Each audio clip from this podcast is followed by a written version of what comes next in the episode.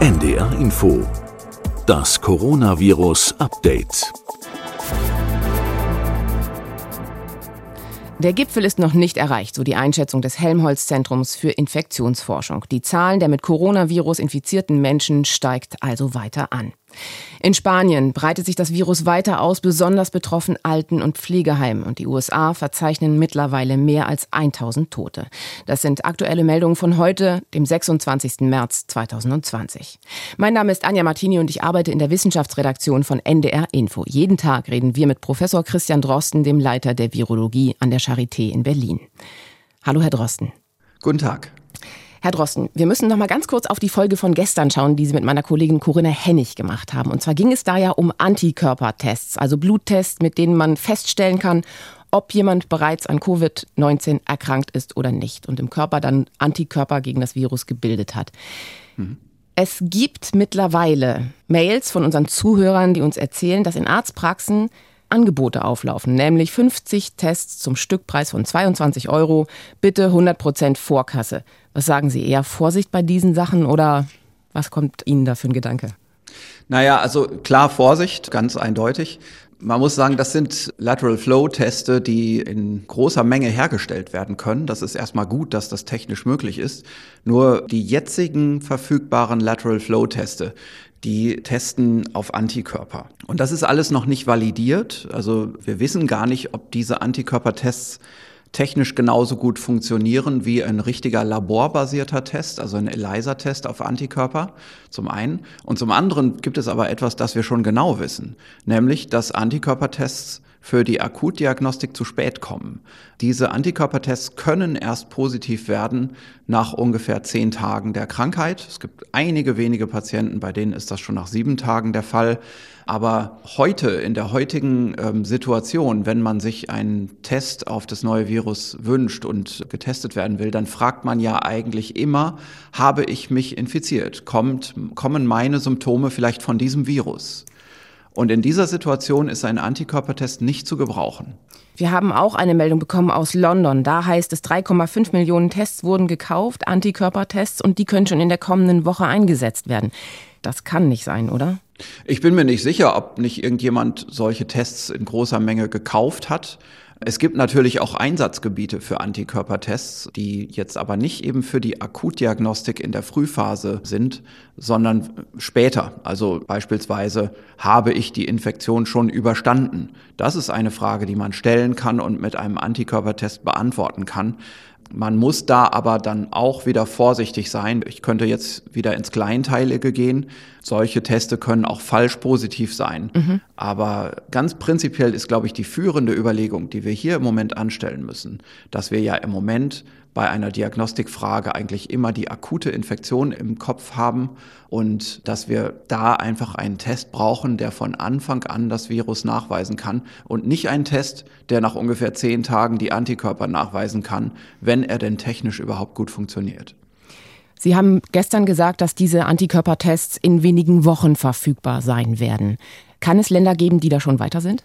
Ja, es gibt äh, rein technisch gesehen schon Antikörpertests zu kaufen, sowohl diese Teststreifen, die wir jetzt gerade besprochen haben, mhm. wie auch laborbasierte Tests. Und es gibt wenige Labore, also wir zum Beispiel haben ja sehr früh angefangen. Wir können seit Januar schon Antikörpertestungen machen mit Immunfluoreszenz und wir können seit ungefähr ja, einer Woche ELISA-Teste machen. Wir haben auch ein Gerät hier im Institut stehen und wir sind genau wie bei der PCR auch dabei, jetzt über Labor Berlin dann ganz stark auszudehnen. Also das ist ja unser eigentliches Versorgungslabor und da werden wir so in 10, 14 Tagen dann in sehr großem Maßstab Antikörperteste machen können. Das sind aber keine Streifenteste, das sind richtige ELISA-Teste, laborbasiert. Also am Markt gibt es das schon und Vorreiterlabore sind schon soweit, aber wenn wir jetzt eben so darüber reden, ab wann gibt es denn in Deutschland den Test, dann heißt das ja, wir müssen uns darüber Gedanken machen, ab wann ist das flächendeckend verfügbar, ab wann, wann kann man ganz normal in jeder Arztpraxis das einfach anfordern und kriegt das in kurzer Zeit. Und da dauert es eben ein paar Wochen, vielleicht so im Bereich von zwei Monaten, würde ich denken, bis das viele Labore etabliert haben. Und dieser Antikörpertest, der ja eventuell dann für die breite Masse spannend wird, nämlich der Selbsttest, wie muss ich mir den technisch vorstellen? Ist das so ein bisschen so wie dieses Testkit für Diabetiker? Man macht sich einen Pieks in den Finger und kann es dann auf ein Blatt Papier halten und erkennt, man hat Antikörper oder nicht? Oder wie kann das dann später mal aussehen? Ja, so ungefähr funktionieren diese Tests. Es gibt da ja so verschiedene Vorrichtungen, mit denen so ein Blutstropfen, den man sich aus der Fingerbeere piekst, filtriert wird und dann wird das aufgenommen und dann läuft das so wie bei einem Schwangerschaftstest der Urin in so einem Teststreifen in, in Form einer Front von der einen zur anderen Seite und am Ende bleibt ein Streifen oder zwei Streifen übrig und bei zwei Streifen ist es positiv. So, so kann man sich's vorstellen. Aber wie gesagt, das alles ist technisch noch nicht richtig validiert. Das wird schon irgendwie funktionieren, vielleicht besser oder schlechter. Aber auch der normale laborbasierte Test wird natürlich breit verfügbar sein. Wir kriegen auch heute für andere Infektionsparameter Antikörpertests aus dem ganz normalen Labor. Jede Arztpraxis kann das anfordern und es wird anforderbar sein, da bin ich mir ganz sicher. Aber das Problem der späten Aussagekraft, also dass die Antikörper nun mal leider erst nach zehn Tagen da sind, mal bei manchen Patienten sogar noch etwas später, das ist damit nicht kuriert. Also wir brauchen einen Test auf das Virus selbst, wenn wir in der Frühphase nachweisen wollen. Und dazu gibt es im Moment nur die PCR. Und es wird sicherlich in späterer Zeit, und da wäre ich auch optimistisch, dass wir ab dem späten Frühjahr oder dem frühen Sommer erste Angebote haben, wird es auch dafür dann solche Lateral Flow Devices geben, also solche Streifentests. Mhm. Aber da wissen wir noch viel weniger, wie gut die funktionieren. Ich bin optimistisch, weil eben in dieser Erkrankung relativ früh relativ viel Virus im Rachen ist. Aber mehr kann ich dazu nicht sagen. Also da alles andere muss man wirklich erst ausprobieren. Sie haben gerade gesagt, relativ früh ist relativ viel Virus im Rachen. Wir nehmen jetzt mal einen Fall an, das heißt, jemand erkrankt und merkt erst sehr, sehr spät, dass er erkrankt. Ist dann mit einem PCR-Test das Virus wirklich noch richtig gut nachweisbar oder gibt es da vielleicht schon Probleme und das Virus ist runtergewandert in die Lunge und nicht mehr gut testbar? Ja, diese Fälle gibt es. Das ist interessant, dass Sie das jetzt fragen. Mich haben jetzt gerade auch in den letzten Tagen per E-Mail Fragen von ärztlichen Kollegen erreicht und zwar wirklich aus den Gegenden, München sei mal genannt, wo jetzt im Moment schon viele Patienten sind und wo Patienten vielleicht auch schon längere Zeit mal zu Hause bleiben und dann in einem relativ späten Stadium, also in der zweiten Woche, erst ins Krankenhaus kommen. Und da hat man die Beobachtung, die PCR aus dem Rachenabstrich wird nicht positiv, aber im CT, also in der Bildgebung der Lunge, sieht es ganz nach dieser Erkrankung aus. Und Kliniker, die einige Patienten behandelt haben, die haben relativ schnell einen Blick für diese Erkrankung, weil das Bild im CT doch relativ gut erkennbar ist. Wir das sind weiße Flecken ja, auf der Lunge, ne? Ja, genau. Also das ist nicht ganz gleichmäßig verteilt. Das ist mehr so, also einige sagen, das sieht wolkig aus. Das sind also Herde in der Lunge, die sich bilden. Und das ist ein relativ typisches Bild. Und als erfahrener Kliniker sagt man dann, na klar, das ist diese Krankheit. Warum ist jetzt die PCR aus dem Rachenabstrich nicht positiv? Und die Erklärung ist relativ einfach. Die PCR im Rachenabstrich ist nur in der ersten Woche zuverlässig positiv und dann verschwindet bei einigen Patienten im Hals das Virus, aber es ist in der Lunge vollkommen unabhängig replizierend. Das heißt, wenn man bei solchen Patienten dann eine Probe aus der Lunge nimmt, also das, was man so hochhustet, Sputum, oder wenn man auch mit einem Absaugkatheter in die Luftröhre geht, erfahrene Ärzte können das, man führt einen Absaugkatheter durch die Nase ein und saugt dann zwischen der Stimmritze ab. Das ist erstaunlich, wie geschickt manche Ärzte dabei sind. Also jeweils solches Material, was also aus den tiefen Atemwegen kommt, das ist dann zuverlässig positiv in der Diagnostik. Und äh, dieses Dilemma, der späte Patient, der in der zweiten Woche kommt, der schon eine beginnende Pneumonie hat und der in der PCR im Rachenabstrich nicht zuverlässig positiv wird, das hat ja auch in China, in Wuhan, für große Verunsicherung gesorgt, so weit, dass man aus einem kombinierten Eindruck dieser scheinbaren Unzuverlässigkeit der PCR aus dem Rachen und auch der Überforderung der Labore, dass also praktisch keine PCR-Kapazität mehr nutzbar war, alles war schon, schon voll, mhm. dass man dann übergegangen ist zu einer Diagnosestellung basierend auf dem CT-Bild. im Gipfel der Epidemie in Wuhan weil man da eben auch im Durchschnitt die Patienten relativ spät gesehen hat. Die sind lange zu Hause geblieben, die wollten nicht ins Krankenhaus. Und da hat man dann tatsächlich umgestellt. Da sind wir hier natürlich überhaupt nicht bei uns. Aber es ist, glaube ich, einfach wichtig für Ärzte in Krankenhäusern, das zu wissen, dass also späte Patienten im Rachenabstrich nicht mehr zuverlässig positiv sind, wohl aber in der Lunge. Und es gibt noch einen Trick, den man auch machen kann. Das gefällt vielen Laboren aber nicht so gut. Eine andere Probenart, die man nehmen kann, die auch relativ zuverlässig positiv ist, ist Stuhl. Allerdings müssen dafür die Labore ihre Probenvorbereitung ändern. Und deswegen ist das nicht so leicht handzuhaben. Und es dauert wahrscheinlich auch länger, eine Stuhlprobe zu analysieren, oder?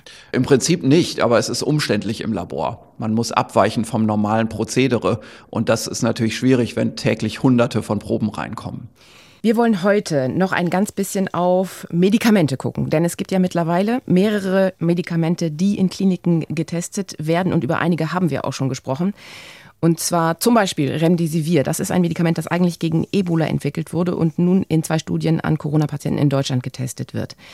Was wissen Sie im Moment aktuell zu diesen Studien, wie die laufen? Na, beim Remdesivir ist es erstmal so, wir haben hier eine Substanz mit einem plausiblen und bekannten Mechanismus. Das ist ein mhm. Hämmer der viralen RNA-Polymerase, also das Replikationsenzym des Virus.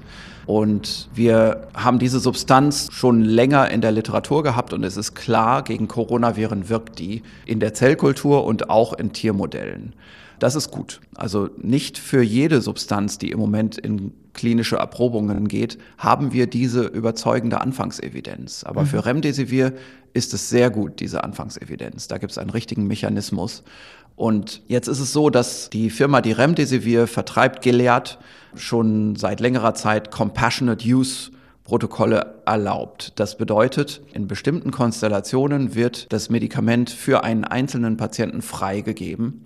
Und das ist so eine Phase der Erkrankung, wo der Patient schon Sauerstoff braucht, aber noch nicht Katecholamine, also kreislaufstützende Medikamente braucht.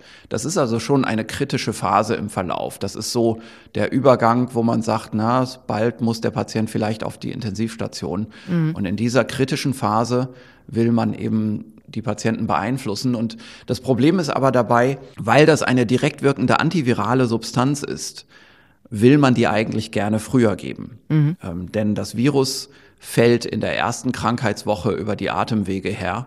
Und in der zweiten Krankheitswoche, wo es dann zur Verschlechterung kommt, haben wir schon eine Kombination aus Immuneffekten und Viruseffekten, die in der Lunge wirken. Das lässt also vermuten, dass man in dieser späteren Phase nicht mehr so viel bewirken kann, wenn man speziell nur noch was gegen das Virus macht. Man muss dann schon wieder aufpassen, dass man vielleicht auch etwas gegen eine überschießende Immunreaktion macht. Da gibt es auch klinische Studienansätze dafür. So, und das gilt sowohl für Remdesivir wie auch für andere Substanzen, bei denen man vermuten könnte, dass es eine direkte Wirkung auf das Virus gibt. Wie funktioniert Remdesivir in diesem Virus? Was tut es da? Das Virus ist ja ein RNA-Virus und mhm. RNA-Viren können nicht die Vervielfältigungsenzyme des Zellkerns benutzen. Also unser Zellkern hat ja DNA und mhm. wenn sich Zellen teilen, dann muss die DNA vervielfältigt werden. Und manche Viren, DNA-Viren häufig, die können diese Vervielfältigungsenzyme für sich selbst benutzen. Die missbrauchen also die Vervielfältigungsenzyme des Zellkerns für ihr eigenes Erbgut. Mhm. Das können RNA-Viren aber nicht machen, weil unsere Zellen nicht darauf angewiesen sind, RNA zu vervielfältigen. Unsere Zellen haben schon auch RNA, die wird aber nur von der DNA abgeschrieben und ist eigentlich die Bauvorlage für Proteine. Das ist die sogenannte Messenger-RNA mhm. in einfachster Näherung. Es gibt mhm. natürlich komplizierte andere Unterformen von RNA und so weiter. Aber wir wollen jetzt mal von dem Hauptfall sprechen. Und diese Messenger-RNA wird nicht vervielfältigt. Die wird einfach nur einmal abgeschrieben. Wir brauchen für eine Virusreplikation aber eine richtige Vervielfältigung und in diesem Zuge müssen wir einen Schritt haben, wo RNA von RNA abgeschrieben wird. Mhm. Also das Virusgenom besteht aus RNA und das Produkt besteht wieder aus RNA. Wir sagen das replikative Intermediat. Und davon wiederum muss nochmal RNA zurück abgeschrieben werden. Wir haben ja Plus und Minus und dann wieder einen positiven Sinn der genetischen Information bei dieser Vervielfältigung. Und alles das führt uns zum Schluss, dass das Virus selbst eine RNA-Polymerase, ein Enzym, das diese Vervielfältigung bewerkstelligt, dieses Abschreiben, mitbringen muss. Es gibt verschiedene Arten, wie RNA-Viren das machen. Einige RNA-Viren bringen im Viruspartikel eine funktionierende RNA-Polymerase mit. Also Polymerase heißt ein Enzym, das ein Polymer generiert, das mhm. abschreibt. Das mhm. nimmt also eine Vorlage, das ist das Genom des Virus und macht daraus eine Kopie, und zwar eine spiegelbildliche Kopie im Lesesinn und nimmt diese spiegelbildliche Kopie dann wieder und macht daraus wieder die Nachfolgegeneration von Genomen die dann verpackt wird. Mhm. So, und einige Viren, wie gesagt, bringen das als funktionierendes Enzym, als Protein im Viruspartikel mit. Andere Viren kodieren das einfach. Die haben das Enzym also als genetische Information dabei und die wird dann in der Zelle von Ribosomen in Protein verwandelt und das Protein, was da entsteht, kann dann die Virus-RNA vervielfältigen. Coronaviren machen das auf diese letztere Art und Weise. Die bringen also genetische Informationen mit, um sich in der Zelle do it yourself gleich eine RNA-Polymerase zu basteln. Mhm. Das macht also die Zelle und dieses Enzym hemmt man mit Remdesivir. Das wäre dann ja demnach eine wirkliche Chance, dem Virus beizukommen, oder? Das ist insofern eine wirkliche Chance, als dass wir hier wissen, wie es läuft. Wir haben mhm. einen Mechanismus, eine Vorstellung davon, wie es läuft, wie es funktioniert. Übrigens, wir könnten hier jetzt auch wieder ins Detail einsteigen, weil so klar ist es dann immer doch wieder nicht, wie es ganz genau läuft. Also Aha. wir wissen nicht genau, ob die RNA-Polymerase selbst an ihrer Prozessivität gehemmt wird oder ob der Zusammenbau von essentiellen Bausteinen der entstehenden RNA gehemmt wird oder ob die RNA-Polymerase durchaus noch weiterarbeitet, aber so viele Kopierfehler macht, dass die das Viren, die dabei rauskommen, tot sind. Dass es nicht funktioniert. Das heißt. Aber das sind Details. Also prinzipiell können wir sagen, für ein allgemeines Verständnis, beim Remdesivir wissen wir, es geht hier um eine Hemmung der RNA-Polymerase und es ist nicht irgendein Mysterium, nicht eine reine Empirie, wo man sagt, ah, da hat mal jemand eine Zellkultur mit einem Virus infiziert und dann hat er 3000 Substanzen ausprobiert und bei dieser Substanz hat das Virus weniger repliziert, aber warum? Keine Ahnung. So ist die Situation hier jetzt nicht. Bei anderen Medikamenten ist die Situation so. Chloroquin, vielleicht. Ja, genau. Also beim Chloroquin ist es so, dass wir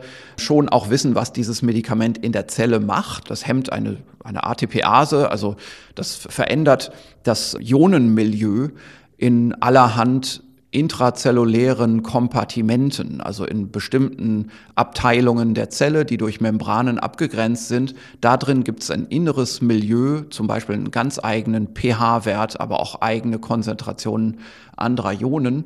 Und dieses innere Milieu von zellulären Kompartimenten wird durch Chloroquin gestört. Und das scheint irgendwie auch die Replikation oder die Entstehung, die Partikelentstehung von allen möglichen Viren zu stören. Das sind also längst nicht nur Coronaviren. Da gibt es auch andere Viren, deren Partikelbildung gestört wird durch Chloroquin in mhm. Zellkultur. Chloroquin müssen wir noch sagen, das ist ein Malaria-Medikament, das nicht ganz frei ist von Nebenwirkungen aber auch gegen das alte SARS-Virus, zumindest in Zellkulturen, was gebracht hat, oder? Richtig, genau, in Zellkulturen und auch gegen allerhand anderer Viren. Wir hatten eine Studie in der letzten Woche aus Frankreich, die mit Chloroquin gearbeitet haben und da haben Sie gesagt, die Studie hat leichte Mängel und man müsste weiter daran arbeiten. Ist in der Zwischenzeit irgendwas da passiert? Haben Sie da was mitbekommen? Also diese Studie sagt weder Ja noch Nein. Die hinterlässt einfach ganz viele Fragezeichen. Und viele Leute, die sich auskennen, da gehöre ich auch dazu, sind sehr skeptisch, was Chloroquin angeht, ob das am Ende wirklich hilfreich ist. Ich kann aber auch nicht sagen, wie es am Ende aussehen wird, wenn man eine ganz große Studie macht mit ganz vielen Patienten und da am Ende das klinische Schicksal dieser Patienten analysiert. Also wie ist es für die Patienten ausgegangen? Dann kann es schon sein, dass es einen ganz kleinen Effekt gibt. Dieser Effekt muss gar nicht unbedingt direkt über das Virus gelaufen sein, weil Chloroquin auch sehr stark Einflüsse ausübt auf Inflammations-, also Entzündungsprozesse allgemein. Und die spielen ja dann wieder in der Lungenschädigung auch eine Rolle, sodass man nicht so genau sagen kann, was man hier erwarten kann. Allerdings eine Sache kann man sagen einen durchschlagenden, großen Effekt, der wirklich über das Schicksal des klinischen Ausgangs entscheidet, den kann man hier eigentlich beim Chloroquin kaum erwarten. Also das ist sicherlich ein kleiner, kleiner Unterschied in der Kohorte, also in vielen Patienten. Und das ist sicherlich nicht eine Wunderpille, wo man Mhm. sagen kann, das nimmt man und dann ist die Krankheit gestoppt. So wird es auf keinen Fall sein. Dafür ist jetzt schon klar, reicht die Evidenz nicht aus. Also, oder dann hätten wir die Evidenz schon, sagen wir mal so. Dann wäre es ganz einfach, das zu beobachten. Und dann gäbe es eben nicht solche etwas in sich widersprüchlichen klinischen Studien. Bei ganz eindeutigen Effekten ist es auch ganz leicht, den klinischen Effekt zu beweisen. Dann gibt es noch eine Gruppe an Medikamenten, die getestet werden. Das sind die HIV-Medikamente und zwar Lopinavir in Kombination mit Ritonavir. Was gibt es da? Wie funktionieren diese Medikamente und Wirkstoffe? Ja, also das ist im Prinzip ein Medikament, das heißt mit Handelsnamen bei uns in Deutschland Kaletra, ist ein altes HIV-Medikament. Das ist eine Kombination von zwei Proteasehämmern. Also Protease, das ist wieder so ein Wort, was mit Ase endet. Und diese Endsilbe Ase zeigt eben den Namen eines Enzyms an, also eines biologischen Katalysators. Hier eine Protease. Vorhin haben wir über eine RNA-Polymerase gesprochen. Also hört immer auf Ase auf. So, also diese Protease hat jetzt eine andere katalytische Funktion, nicht das Vervielfältigen von RNA, sondern das Zerschneiden von Proteinen. Jetzt ist es so, dass verschiedenste Viren, dazu gehört auch HIV, dazu gehören auch Coronaviren, im Rahmen ihrer Replikation Schritte haben, bei denen Proteine in Stücke geschnitten werden müssen. Das kann zum Beispiel daher kommen, dass so ein Virus einfach alle Proteine, die es hat, erstmal an einem Riesenstrang produziert und erst dann im Nachhinein in die einzelnen funktionierenden Untereinheiten zerschneidet. Also anders als bei uns in der Zelle, wo Proteine jedes für sich, also das ist übrigens mal wieder ganz grob vereinfacht hier, ja, aber nur mal vom, vom Denkmodell her, jedes für sich abgeschrieben werden vom Chromosom und dann zu einem Protein zusammengebaut werden, ist es bei manchen Viren eben so, dass nicht einzelne Untereinheiten der genetischen Informationen vom Chromosom, sagen wir mal, also das Genom des Virus könnten wir auch Chromosom nennen, ist kein echtes Chromosom, aber Ja. wir können mal so tun. Die werden also nicht in Untereinheiten abgeschrieben, sondern es wird einfach das ganze Erbgut am Stück abgeschrieben und dann muss es im Nachhinein auf der Proteinebene erst unterteilt werden in funktionierende Einheiten. Und dafür braucht man eine Protease. Und bei HIV ist das so, da hat man lange Forschung investiert in die Hemmung dieser Proteasefunktion. Und Kaletra, also Lopinavir-Ritonavir-Kombination, das ist im Prinzip das Ergebnis dieser Forschung bei HIV, dass man eine bestimmte Protease hemmt. Jetzt Das heißt, sind das Zerteilen sozusagen wird gehemmt. Richtig, genau, genau. Dieses Zerteilen, das, das stoppt man. Jetzt ist es aber so, dass diese Proteasen meistens oder fast immer vom Virus mitgebracht werden und deswegen auch genau auf das Virus selbst optimiert sind. Also das Virus bringt sich seine eigene Protease mit. Und zu denken, dass die Protease von einem HIV-Virus schon genauso laufen wird und funktionieren wird und deswegen auch mit demselben Me- Medikament hemmbar ist, wie die Protease von einem Coronavirus, ist gelinde gesagt einfach gedacht.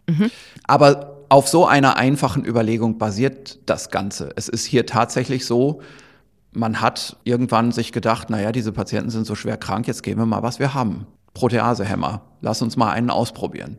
So ist es tatsächlich gelaufen am Anfang und daraus sind jetzt klinische Studien geworden. Wir haben eine Studie schon in der Literatur zum Thema Kaletra und man sieht daran eigentlich kaum einen Effekt klinisch. Also im Prinzip kann man hier nicht erwarten, dass es bei Lopinavir-Ritonavir-Kombination noch zu großen Erfolgsmeldungen kommen wird, auch wenn weiterhin klinische Studien laufen. Es liegt zum Teil daran, in den jetzigen klinischen Studien werden nur bestimmte Patienten eingeschlossen und auch hier ist es wieder so, man will ja zuerst die schwerst kranken Patienten behandeln, wo man die größte Verzweiflung hat. Und das sind aber leider häufig nicht die Patienten, die so ein Antivirus-Medikament kriegen sollten, sondern eigentlich sollten gerade die frühen Patienten ein Antivirus-Medikament kriegen. Denn da ist ja die Virusphase. In der zweiten Woche beginnt die Virus- und Immunphase. In der dritten Woche haben wir praktisch nur noch die Immunphase der Krankheit. Also nochmal so von der Vorstellung. Am Ja. Anfang huscht das Virus über alle Schleimhäute und alle Respirationstraktorgane Im oberen Bereich? im oberen Bereich und dann auch runter in die Lunge. Ja. In der zweiten Woche kommt das Immunsystem und versucht, das Virus loszuwerden. Und diese Immunreaktion, die kann in erster Näherung ist die natürlich gut, aber in zweiter Näherung kann die auch überschießend sein und kann auch so sein, dass sie nun mal bestimmtes befallenes Gewebe abräumen muss. Anders mhm. kann man das Virus nicht loswerden. Und dabei entstehen Krankheitszeichen. Dabei entsteht zum Beispiel die Inflammation, die Entzündung, die, Entzündung, ja. die man dann in der Bildgebung im CT in der Lunge sieht. Die weißen Flecken in der Lunge. Richtig, genau. Und wenn es dann noch weiter läuft, dann kann es eben bei schweren Verläufen so sein, dass sich auch bestimmte Immunreaktionen verselbstständigen und da ist das Virus schon relativ gut eliminiert. Das ist noch nicht ganz weg, aber das repliziert wahrscheinlich gar nicht mehr aktiv. Aber dennoch laufen Inflammationsvorgänge einfach weiter. Mhm. Und das ist dann so mal grob von der Vorstellung die dritte Krankheitswoche und darüber hinaus. Und wie gesagt, auch wieder für die Experten hier. Wir machen ja hier eine Informationsveranstaltung für die ganz breite Öffentlichkeit und wir müssen übersimplifizieren. Mhm. In Wirklichkeit ist das natürlich alles viel komplizierter und viel differenzierter. Aber ich versuche hier nur Grundprinzipien zu vermitteln. So, das sind diese Grundprinzipien. Und jetzt ist einfach klar, wenn wir ein Virusmedikament haben, dann wollen wir das ja einsetzen in der Virusphase, also in der ersten in der, Woche. -hmm. Und häufig sind eben klinische Studien auf die zweite Woche schon eingenordet, denn da sind die Patienten auffällig krank und da sucht man dann händeringend nach irgendeiner Substanz, die man geben kann. Während in der ersten Woche, und das ist das Vertrackte an dieser Erkrankung, die Patienten im, im Großen und Ganzen gleich aussehen. Also es gibt mhm. schon Unterschiede in den Anfangssymptomen. Manche haben Fieber, manche nicht. Manche haben Halsschmerzen, manche fangen sofort an zu husten. Gerade in Deutschland sieht man das sehr häufig. Liegt vielleicht auch dran, dass wir anderes Alterskontingent haben an Patienten. Es führt aber hier auch vom Thema weg. Jedenfalls, wir haben zwar eine Symptomvariation in der ersten Woche, aber insgesamt ist die erste Woche bei fast allen Patienten mild und am Ende der ersten Woche wird es entweder wieder gut oder schlechter. Mhm. Und das ist das Dilemma. Man muss in dieser ersten Woche eigentlich schon eine Substanz geben, wo man noch gar nicht weiß, wie der Verlauf sein wird. In 80 oder vielleicht sogar deutlich mehr Prozent aller Verläufe würde man im Prinzip so ein halb experimentelles Medikament geben, obwohl der Patient das gar nicht braucht, weil er sowieso einen milden Verlauf hat und behalten wird. Das ist im Moment wirklich ein Entscheidungsproblem. Das heißt, wir müssten eigentlich noch genauer wissen, wie das Coronavirus funktioniert, um letztendlich zu sagen, das ist der richtige Weg, um die Replizierung des Virus zu verhindern. Oder sind wir da schon, naja, können Sie schon sagen, was am effektivsten gegen das Virus helfen kann? Wie gesagt, es gibt ein paar Medikamente. Ich, ich zähle, also Lopinavir, Ritonavir müssen wir dazu zählen, wo mhm. wir wissen, es gibt eine mechanistische Idee, auf welchem Weg das Virus angegriffen wird. Also hier ist es die Protease, aber wir wissen auch eigentlich aus dem Labor, die Protease wird nicht gut angegriffen durch diese Medikamente. Wir wissen bei Remdesivir, die Polymerase wird angegriffen. Es gibt noch ein anderes Medikament, das heißt Favipiravir. Mhm. Da wird auch die Polymerase angegriffen. Und ja, es gibt noch eine andere Reihe von, äh, von Medikamenten, wo wir auch ein, eine mechanistische Vorstellung haben. Und in all diesen Fällen müssen wir sagen, immer wenn es eigentlich um die Virusreplikation selbst geht, müsste man das Medikament in der Frühphase geben. Aber es gibt verschiedenste Gründe, warum man das nicht tut im Moment. Also einerseits hatte ich ja schon gesagt, es ist so ein Entscheidungsdilemma. Mhm. Die Patienten sind ja dann in der Frühphase häufig gar nicht mal im Krankenhaus. Aber wenn man solche Medikamente gibt, dann muss man die schon überwachen können. Denn ja. die Medikamente haben ja auch Nebenwirkungen.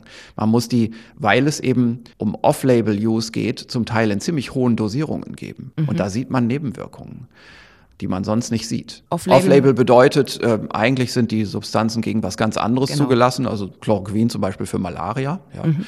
Und dann benutzt man die für was anderes. Und das ist eben so ein Off-Label-Use. Mhm. Bei dem Remdesivir haben wir noch ein weiteres Problem, die Verfügbarkeit der Substanz. Das ist ja eine Substanz, die gar nicht als Medikament zugelassen war. Das hat man im Rahmen von Ebola bis in die einzelne Anwendung an Patienten getrieben, die klinische Zulassung. Das ist schon mal gut gewesen, dass man so weit schon war. Aber die Firma war natürlich nicht darauf vorbereitet, dass jetzt eine Pandemie kommt mit einem ganz anderen Virus und plötzlich jeder die Substanz haben will. Mhm. Und da muss ich auch sagen, da bin ich jetzt nicht so informiert über die Interna, dass ich wüsste, ob diese Substanz jetzt demnächst in breiter Masse verfügbar ist. Das kann ich einfach nicht sagen. Es gibt eine andere Substanz, die heißt Favipiravir, die hatte ich gerade schon kurz erwähnt. Mhm. Die ist noch weiter in der Zulassung, so weit, dass sie in mehreren Ländern gegen Influenza zu kaufen ist, zugelassen ist. Die kann man also in der Apotheke kaufen gegen Influenza, zum Beispiel in Japan. Und dazu gibt es jetzt auch eine erste Studie, also auch in, in China übrigens gibt es diese Substanz gegen Influenza. Da gibt es jetzt eine erste Studie, die ist erschienen mhm. und da kann man sich vielleicht mal klar machen, wo wir hier ungefähr stehen. Also das Favipiravir, da wissen wir genau den Mechanismus. Ich muss aber sagen, als das aufkam, Favipiravir gegen das neue Virus zu geben, habe ich mich gewundert, denn wir haben selber früher, vor Jahren, als diese Substanz noch, sagen wir mal, in der Experimentierphase war, da hieß die noch nicht Favipiravir, sondern da hieß die T705. Das war damals die Kurzbezeichnung als chemische Substanz. Die haben wir bei uns im Labor, ich kann mich dran erinnern, das war noch zu Hamburger Zeiten, mhm. da haben wir die schon getestet gegen SARS-Coronavirus und später auch gegen MERS. Und die hat nicht gut funktioniert in der Zellkultur.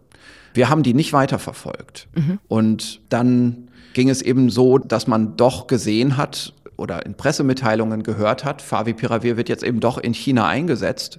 Und es ist jetzt eine erste Studie erschienen. Was man da gemacht hat, ist, man hat zwei Substanzen gegeneinander verglichen. Die eine heißt Arbidol, das ist eine russische antivirale Substanz, die wahrscheinlich keine Wirkung hat gegen dieses Virus. Die hat man trotzdem so einfach auf Beschluss verwendet, weil man den Patienten nicht jede Behandlungsmöglichkeit vorbehalten sollte. Aber wir können das, glaube ich, hier als Negativkontrolle betrachten, also Patienten, die praktisch nicht behandelt wurden. Und 120 Patienten waren eingeschlossen. Und die, die Vergleichsgruppe war eben Favipiravir, 116 Patienten. Mhm. Und im Gegensatz zu der französischen Studie, die wir für Chloroquin letzte Woche besprochen haben, ist es jetzt hier so, da hat man wirklich geschaut auf ein klinisches Ausgangskriterium. Man hat einfach gefragt, wie ist die Verbesserung des klinischen Bildes sieben Tage nach Beginn der Gabe des Medikamentes?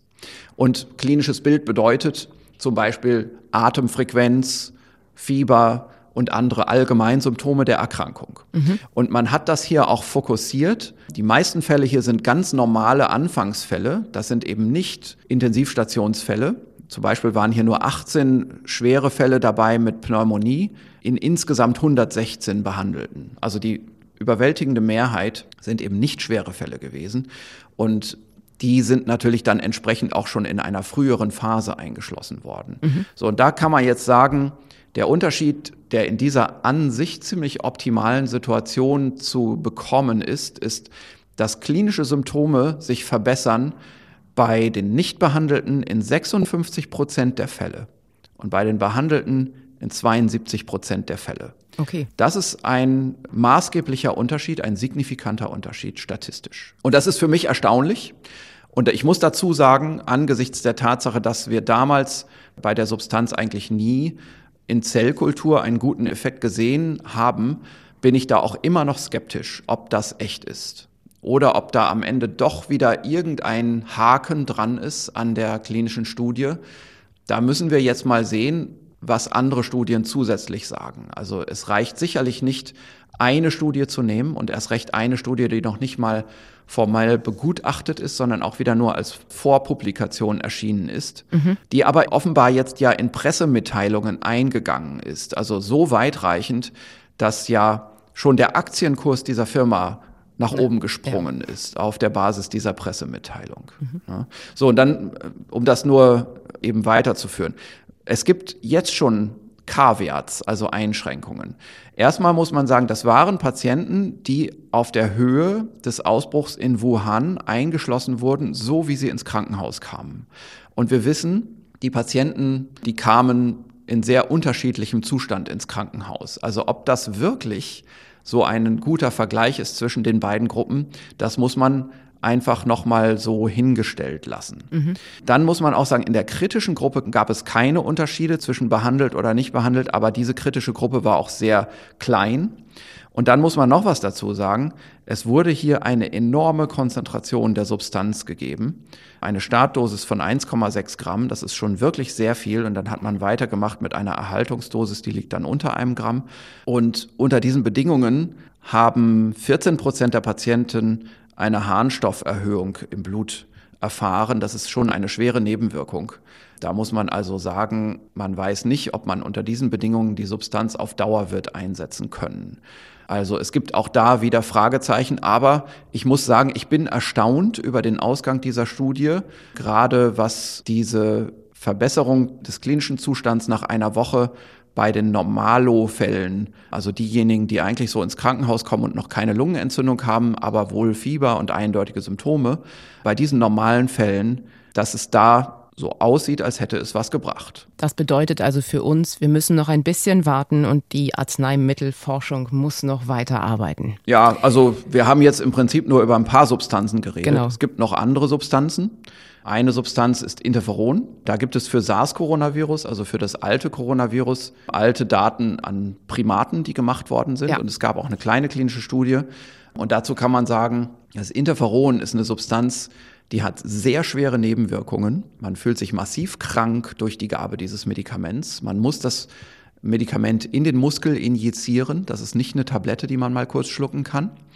Und sie hat auf das Virus nach den bekannten Daten, also nach SARS-Coronavirus-Daten an Primaten und an einer ganz kleinen Patientenkohorte, nur eine Wirkung, wenn man sie ganz, ganz früh gibt. Und es gibt gute Hinweise aus experimentellen Untersuchungen, die sagen, wenn man zu spät Interferon gibt, dann macht es das Ganze eher noch schlimmer. Also dann ist es kontraproduktiv.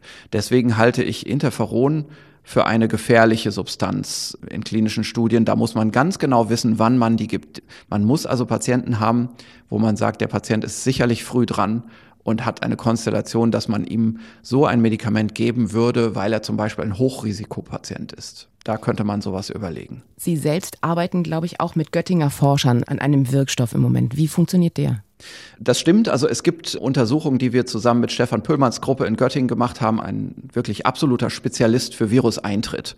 Und äh, Stefan hat gesehen, dass man mit einer Substanz, die Camostat heißt, den Viruseintritt verringern kann. Wir haben da auch mitgeholfen, also wir haben da die Experimente mit dem, mit dem vollen Virus gemacht. Und das ist also so, dass dieses Virus, dieses neue SARS-2-Virus in stärkerer Art als das altbekannte SARS-Virus eine bestimmte Transmembranprotease benutzt. Und das ist, wie der Name schon sagt, ein proteinspaltendes Enzym, aber diesmal nicht ein Enzym vom Virus, sondern ein Enzym der Zelle. Also die Zelle selbst hat das in der Außenmembran stehen. Und mit diesem Protein hilft die Zelle unfreiwilligerweise dem Virus beim Eintritt in die Zelle, beim Durchtritt durch die Membran. Das funktioniert so, dass das Oberflächenprotein des Virus an einer Stelle geschnitten wird, angeschnitten wird. Und dieses Anschneiden des Oberflächenproteins, das ist ein erster Schritt für dann den Durchtritt des Virus durch die Zellmembran. Und dazu nutzt eben dieses Virus dieses zelluläre Protein und es gibt ein Medikament, das dieses zelluläre Protein hemmt. Und dieses Medikament heißt Camostat. Ich sage jetzt bewusst Medikament und nicht Substanz, mhm. weil diese Substanz ist als Medikament zugelassen. Und zwar gegen chronische Bauchspeicheldrüsenentzündung. Pankreatitis mhm. und es ist nur in Japan zugelassen. In Japan kann man das also in der Apotheke kaufen. So viel wissen wir. Also wir wissen, das wirkt in Zellkultur und wir wissen, das Medikament gibt es in Japan zu kaufen. Das ist alles, was wir wissen. Auf dieser Basis können wir jetzt aber natürlich etwas machen, das man mit anderen Substanzen nicht machen kann. Nämlich, wir können sagen, wir haben keine Zeit für große Tierversuche, sondern wir haben hier eine zugelassene Substanz.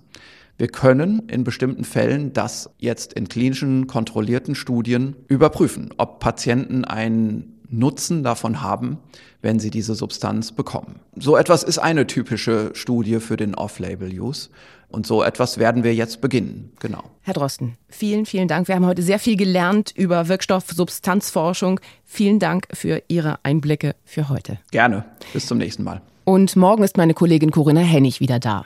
Und diesen Podcast finden Sie wie immer mittags in der ARD Audiothek und unter ndr.de slash Corona Update zusammen mit den Skripten zu den Interviews und ganz neu auch den wichtigsten Quellenangaben zu unseren Interviews.